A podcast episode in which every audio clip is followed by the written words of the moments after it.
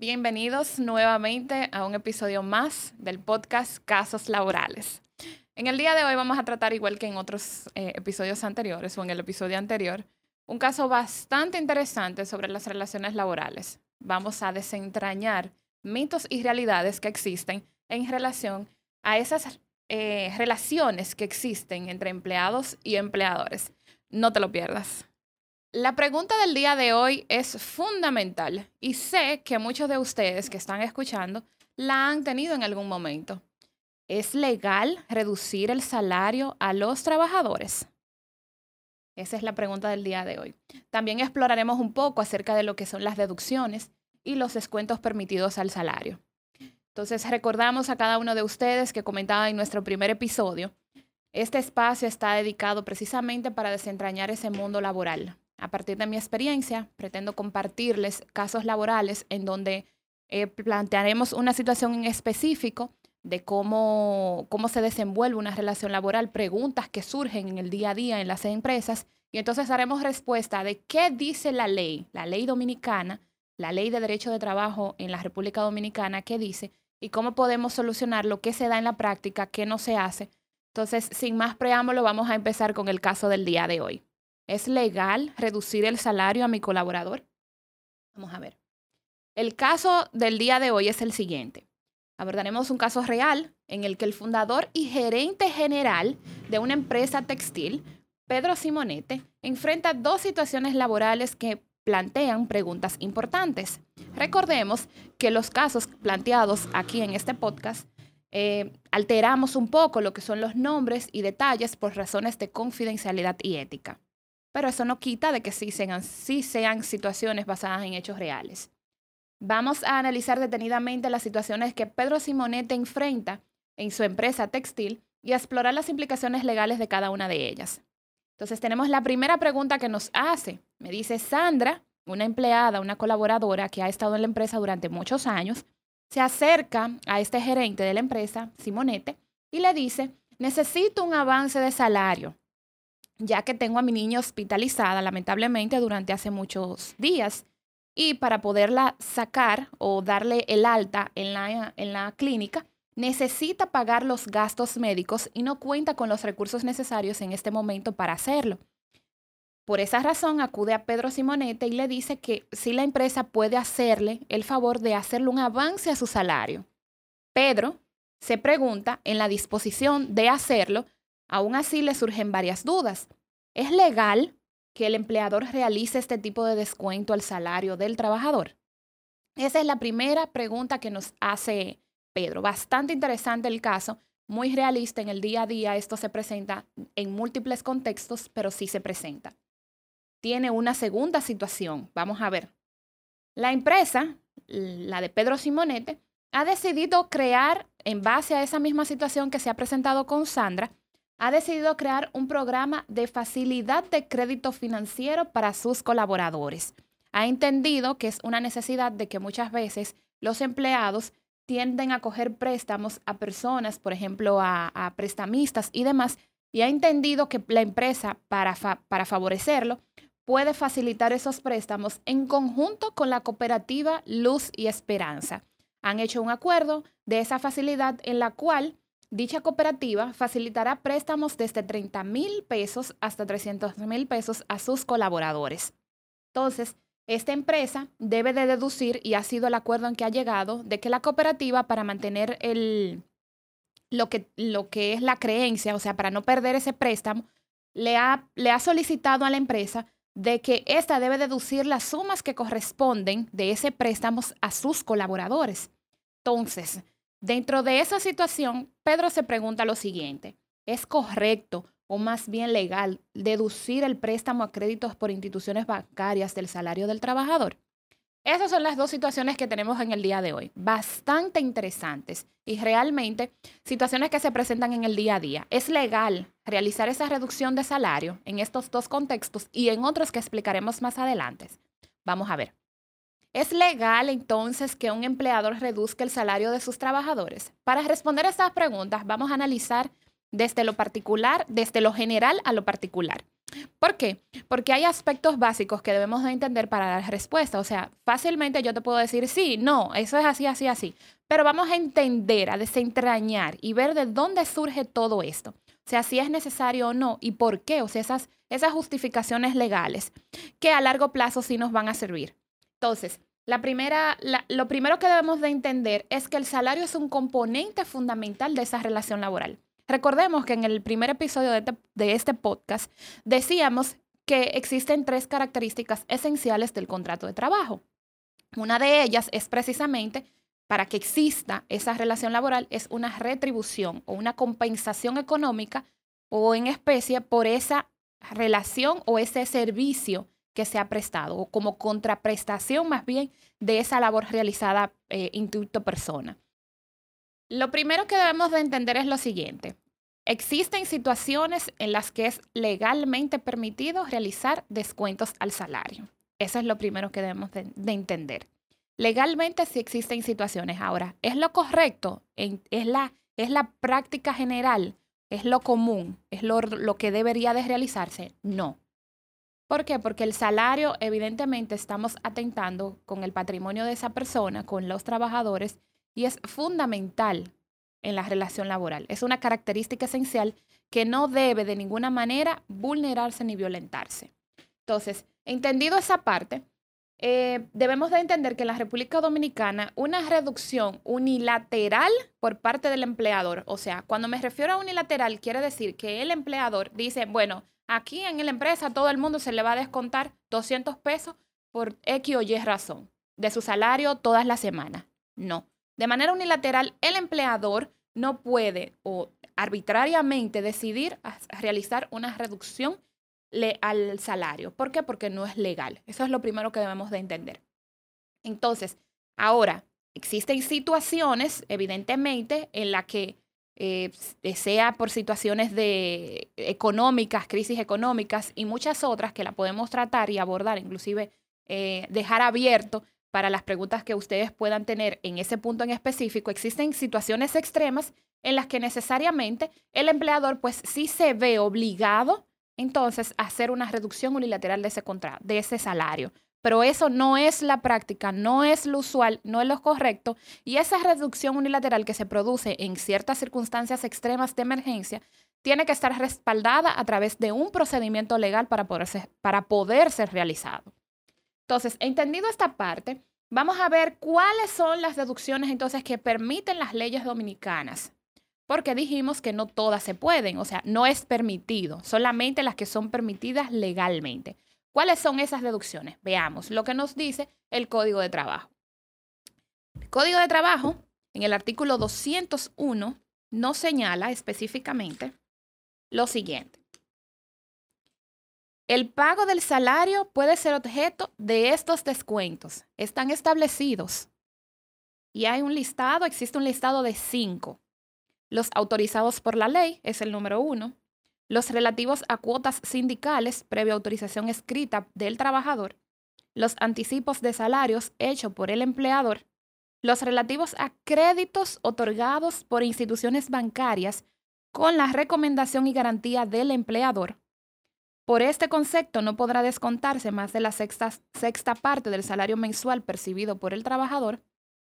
Los relativos a los aportes del trabajador a planes de pensiones privados. Entonces aquí tenemos la respuesta.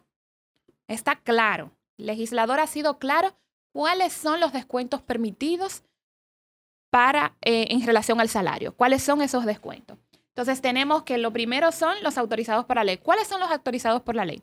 Tenemos la ley de seguridad social, la 87-01.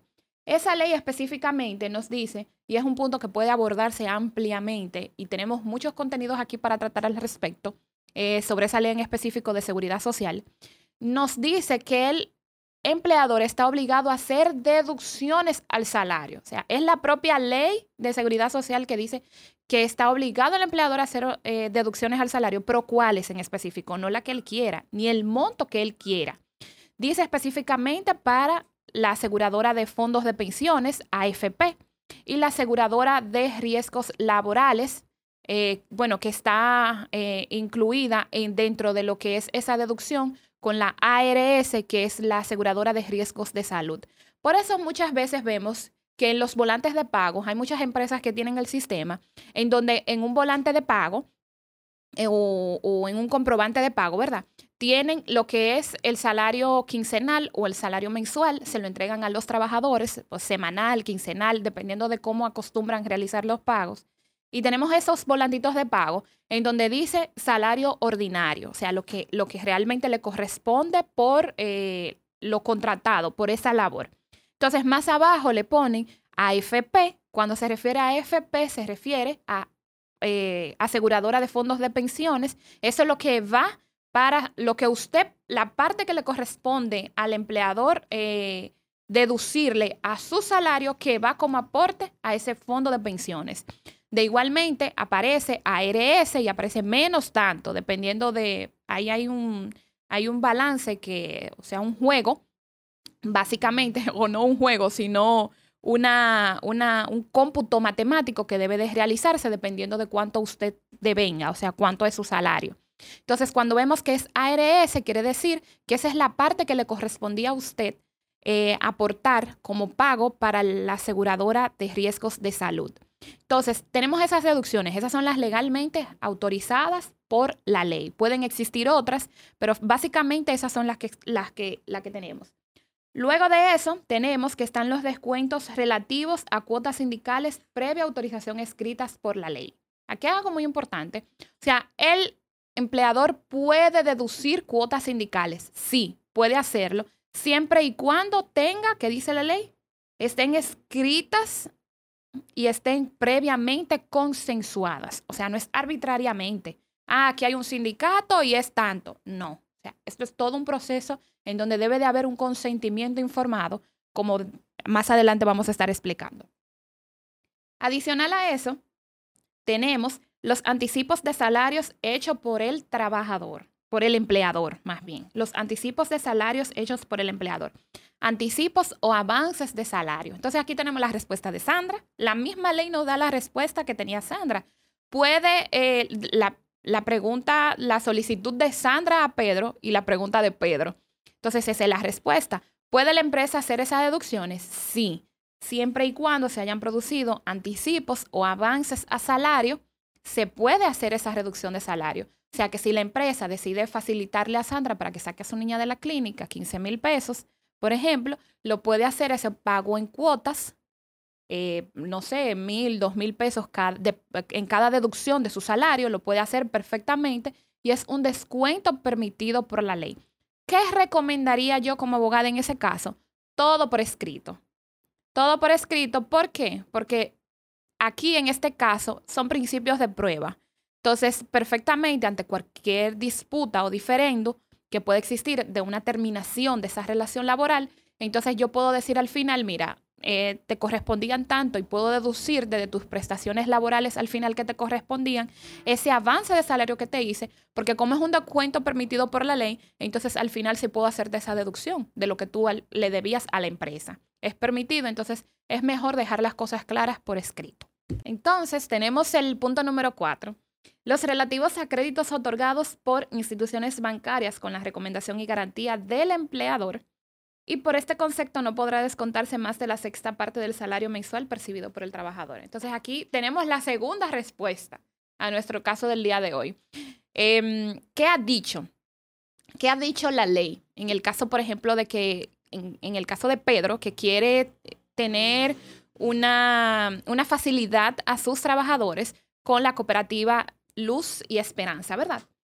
Pues la ley ha dicho que sí, que sí es posible, que sí se puede realizar esos descuentos, pero pone ciertas especificaciones.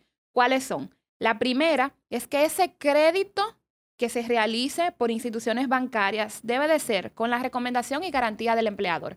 O sea, que debe de haber un acuerdo entre esa cooperativa, ese empleador y el colaborador agregaría. O sea, ese préstamo debe de ser suscrito entre esas tres personas o por lo menos debe de haber un acuerdo previo entre la cooperativa o esa institución bancaria, en este caso, en el caso de Pedro Simonete, con la cooperativa y Esperanza, Y entonces, eh, de, que la de que el empleador se compromete a deducir o a realizar esas deducciones eh, y esas facilidades con la cooperativa y deducir legalmente esa, esos préstamos o esas cuotas de ese préstamo al salario del colaborador.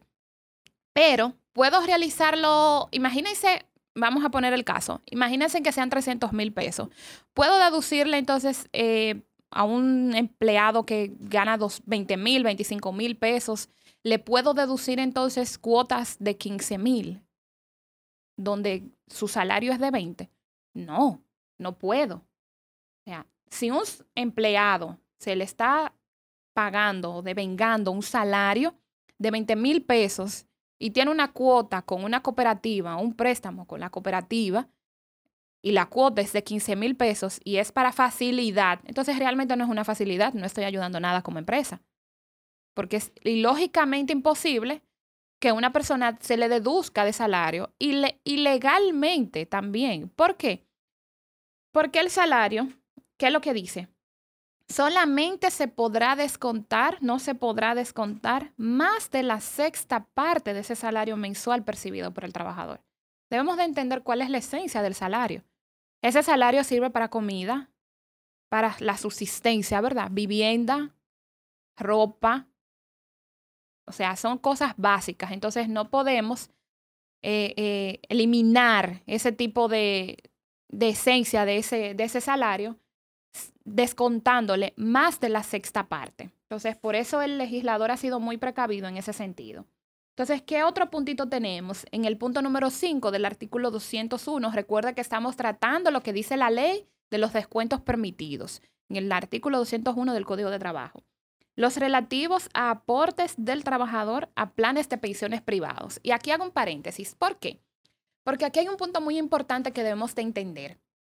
Y es que muchas veces hay empresas, quizás en este caso Pedro Simonete no, pero existen muchas otras empresas que también conceden facilidades a sus em, trabajadores. Por ejemplo, hay empresas en donde se establecen planes complementarios, por ejemplo, de, de seguros de salud. Sea, tienen el plan básico, que es lo que legalmente establece la ley, la ley de seguridad social, pero aparte de ese tienen planes complementarios que son en beneficios del trabajador.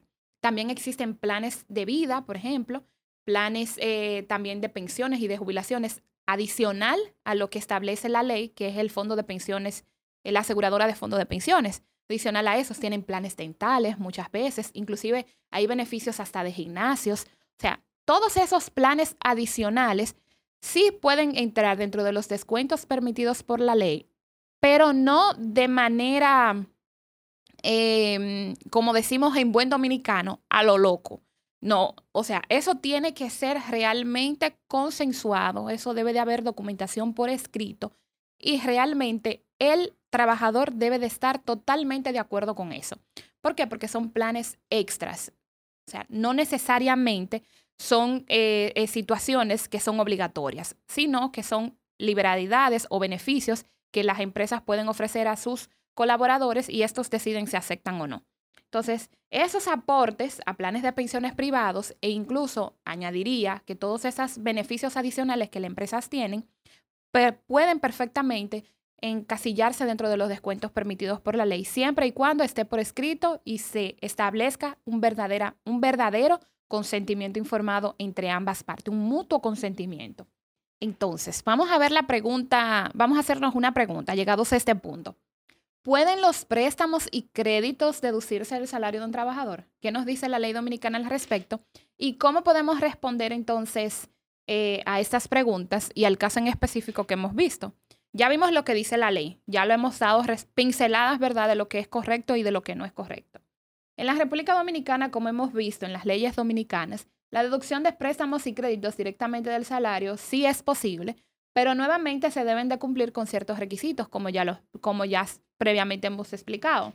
El empleador y el, el trabajador deben de tener, y eso es lo que nos debe de quedar, debe de haber un consentimiento por escrito entre ambas partes firmados, y aparte de eso también sí se deben de cumplir eh, con realmente esas deducciones legales, que ese, que, ese, que ese porcentaje no exceda la sexta parte del salario del trabajador. Eso es en el caso específico de los préstamos.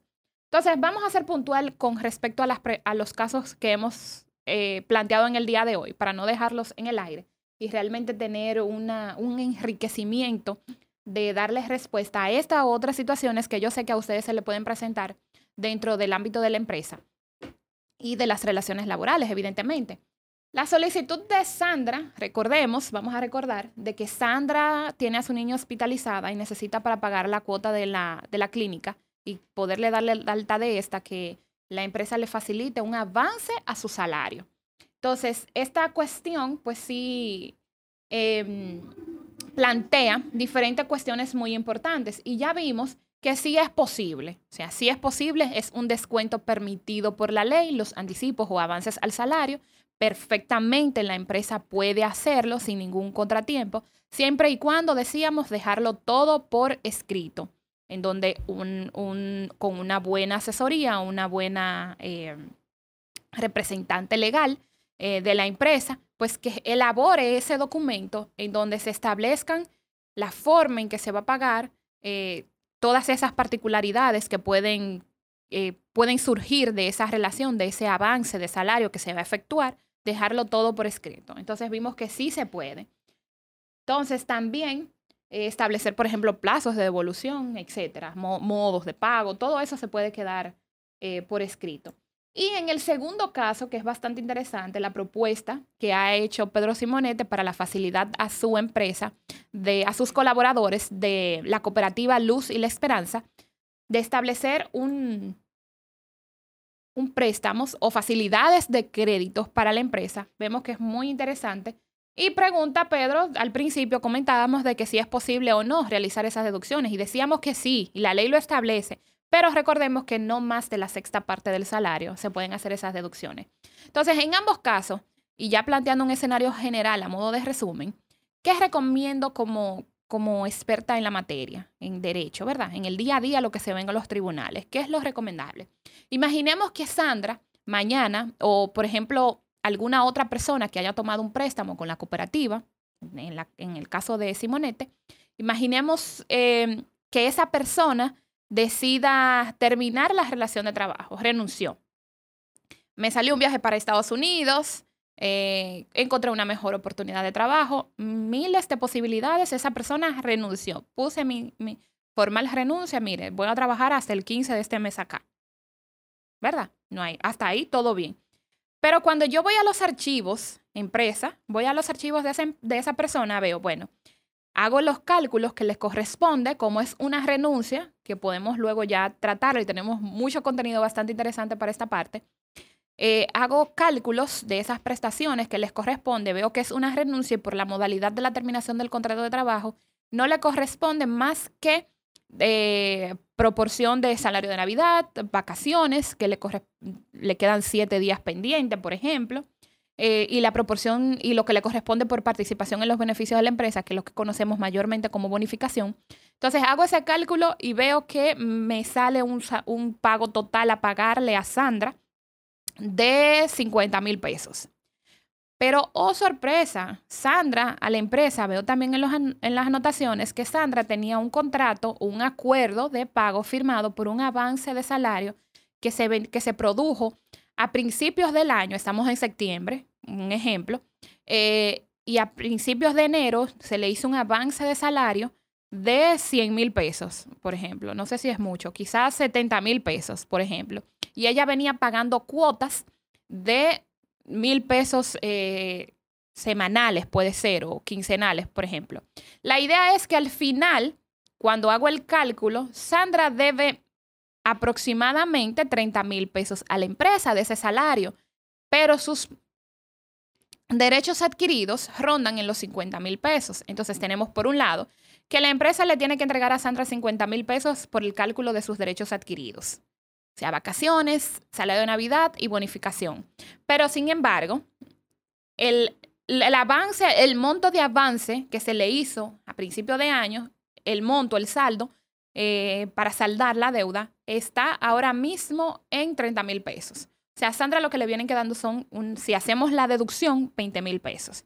Entonces, esa es la importancia realmente de tener todo por escrito. ¿Por qué? Porque yo tengo el aval de que ante cualquier disputa, ante cualquier diferendo, que Sandra pueda venir a reclamarle a la empresa y decirle, no, pero realmente a mí no me corresponden 20 lo que tú me estás pagando, ahí me corresponden los 50. Pero entonces, si tenemos toda esta documentación por escrito de que realmente hubo un consentimiento informado, hubo una transferencia en donde tú recibiste ese monto eh, y no se trata de un y no se trataba de un y no se trata de un descuento ilegal, sino un dinero que en X momento la empresa ante una situación en la que tú te encontrabas, pues tuvo la, la, la amabilidad o la cortesía de facilitártelo.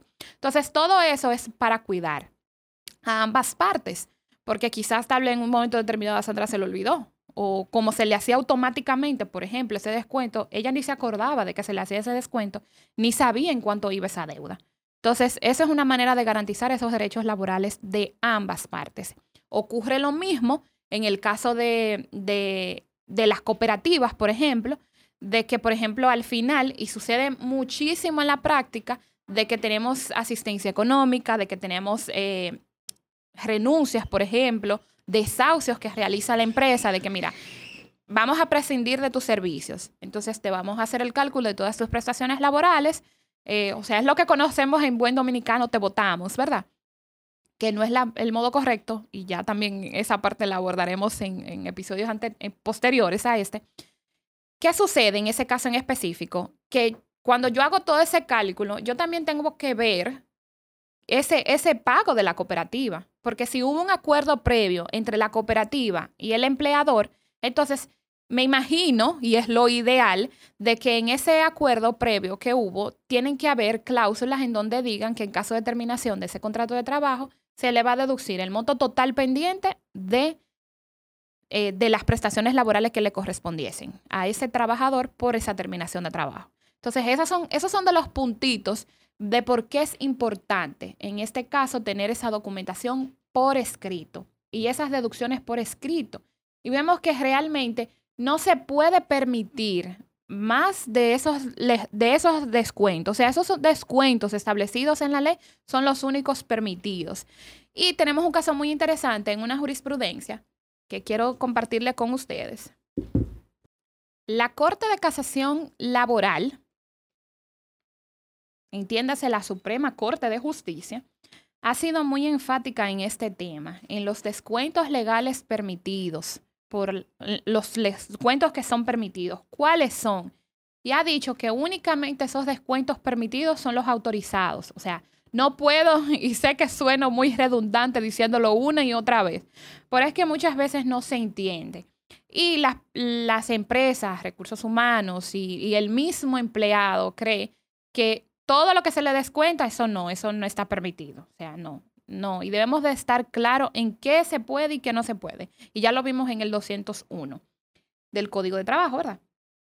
¿Qué dijo la Suprema Corte de Justicia? Escuchamos este caso bastante interesante.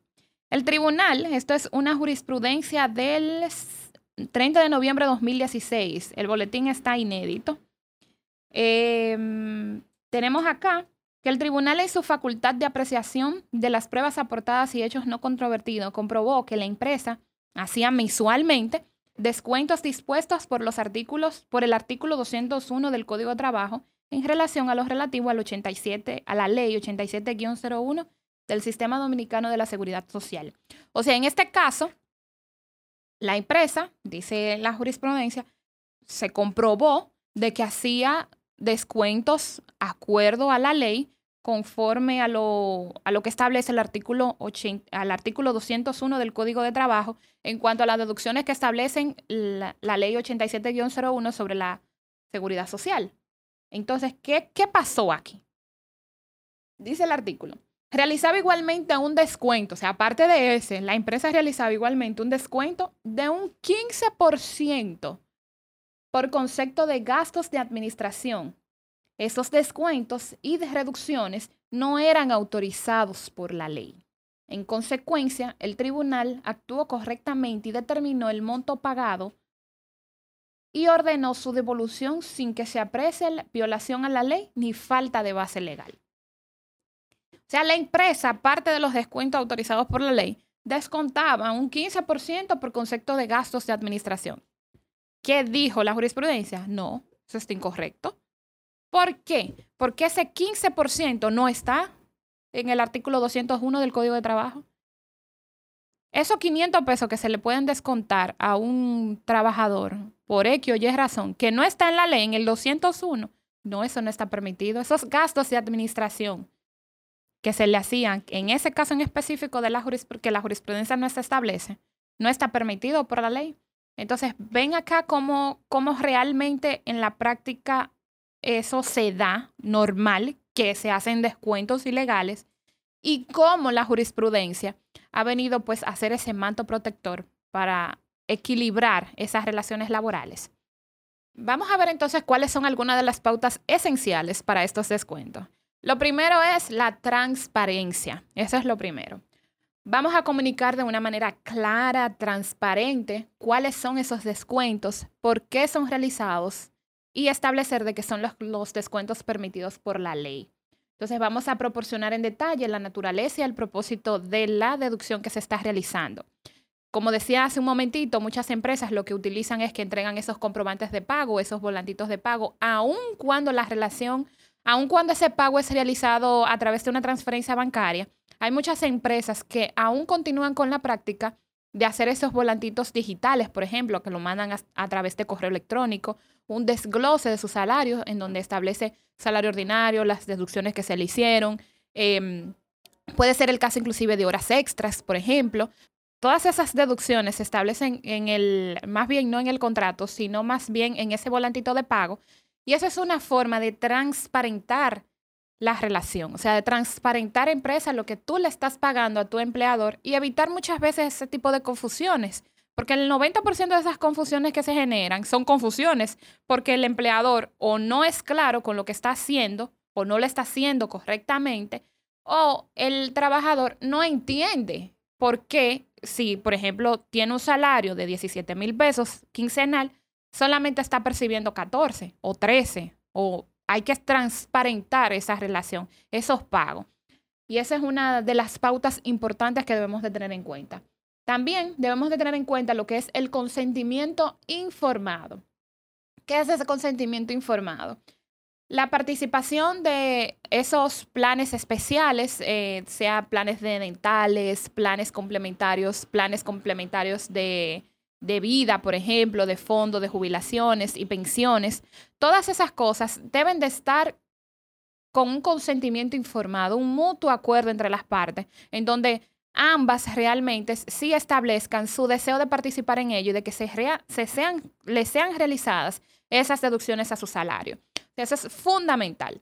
Entonces también tenemos que existe o debe de existir un cumplimiento legal. Los empleadores deben de asegurarse de que cualquier deducción realizada de conformidad, o sea, de que cualquier relación, de que cualquier deducción que sea realizada debe de ser en base a las leyes laborales. Y evidentemente, sigo sosteniendo un registro detallado. Mantener registros precisos de todas las deducciones salariales realizadas es crucial para la transparencia y reducción de cuentas e inclusive para tenerlo eh, como aval ante cualquier posible disputa o diferendus que pueda surgir en esa, en esa relación. Entonces, en resumen, ¿qué yo recomendaría a las empresas? Que sigan los procedimientos legales, evidentemente. Educarnos un poquito más acerca de las relaciones laborales, de qué me están pagando, qué puedo pagar, qué puedo descontar, qué no puedo descontar. Y hacer ese equilibrio en esas relaciones laborales, transparentar lo que estoy haciendo para que mi empleado pueda entender qué deducciones estoy haciendo y qué no. Y a ti, eh, trabajador, pues también a leer y a entender esos contratos, a educarte un poquito más, porque es el día a día de todos. Todos en algún momento de nuestra vida, y lo decía en un principio en el podcast, en el primer episodio, seremos empleados o empleadores. ¿Y por qué no conocer esas leyes? Eso es algo que debemos, deberíamos de aprender desde la secundaria. Sea, deberíamos de aprender qué es ese salario y no solamente porque me lo pagan, sino cuáles son esos componentes de salario. O sea, deberíamos de saber qué es un contrato de trabajo, cuáles son las características esenciales de un contrato de trabajo. Ese código de trabajo no debe de ser solo para abogados, todos deberíamos de dominar en esencia lo, de nos, lo, que, lo que establece. ¿Por qué? Porque es sumamente importante y eso ayuda aún más a reforzar ese equilibrio que debe existir en esa relación laboral. Porque muchas veces las disputas se producen precisamente por esa falta de conocimiento, por esa confusión de ambas partes, tanto de empleador como de colaboradores.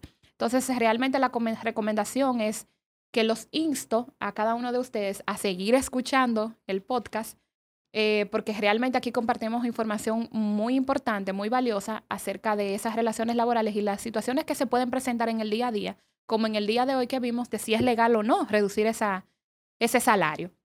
Entonces, eh, aunque sí, siempre recargando, siempre evidenciando de que una representación legal, una asesoría legal, jurídica, integral de un profesional experto en el tema, siempre, siempre va a ser tu as bajo la manga. ¿Por qué? Porque al final sí tenemos conocimiento, pero no es lo mismo que tener un experto. Y como siempre sostengo, que es mi frase que me encanta, el 90% de las de las disputas, relaciones, eh, de, los, de, de todas esas cosas que se presentan en recursos humanos, siempre, siempre la operatividad de tu empresa, el desempeño, si funciona o no, si, si realmente hay una masiva producción, ese progreso, todo eso depende en un 90% de cómo están tratándose esas, o cómo están fluyendo esas relaciones laborales. Porque mientras más descontento y más problemas en recursos humanos tenemos con esa empleomanía, o sea, con esa parte operativa de la empresa, evidentemente no va a fluir. O sea, vamos a tener un, flujo constante de entrada y salida de personal, vamos a tener una, un constante entrenamiento, una constante inversión de entrenamiento de personal, porque no, no se quedan en la empresa. Entonces, realmente todo eso, toda esa parte realmente depende de esto que tratamos acá en, en este podcast. Entonces te invito, sin más, ¿verdad? Que sigas escuchándonos. Todos los jueves tenemos podcast. Así que programa tu agenda y no te pierdas esta valiosa información. Recuerda también que si tienes alguna duda sobre este tema que tratamos hoy, sobre las reducciones o deducciones al salario, así como otras preguntas que yo sé que pueden surgir, porque esto, mire, es un abanico enorme y pueden surgir muchísimas inquietudes más. Si tienes algunas inquietudes, eh, algún caso en particular que quieras que traer, que, compartamos acá eh, y podamos discutirlo, hablarlo em, y desentrañar ese, ese caso en específico, pues puedes escribirme sin ningún temor a mis redes sociales, al DM, en Instagram, arroba Jenny Rafaelina, en arroba casos laborales también puedes encontrarme por allá. O si quieres, si te sientes más en confianza también, puedes hacerlo a mi Gmail, gmail.com Y sin más, pues te espero en el próximo podcast y en el próximo episodio del podcast. Y espero sinceramente que esta información la puedas poner en práctica y sea de muy, muy valiosa ayuda para ti.